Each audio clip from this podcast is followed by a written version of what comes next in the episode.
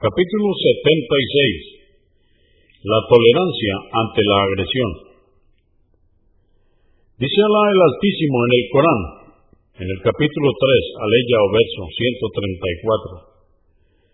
134. Quienes controlan su cólera y perdonan a los hombres, sepan que Alá ama a los benefactores.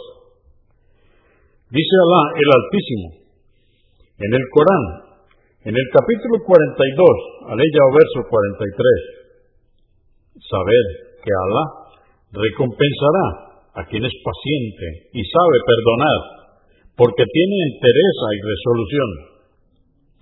648. Abu Huraira, que Alá esté complacido con él, narró que un hombre dijo, Oh mensajeros de Alá, tengo parientes con quienes trato de mantener la relación familiar, pero ellos me rechazan.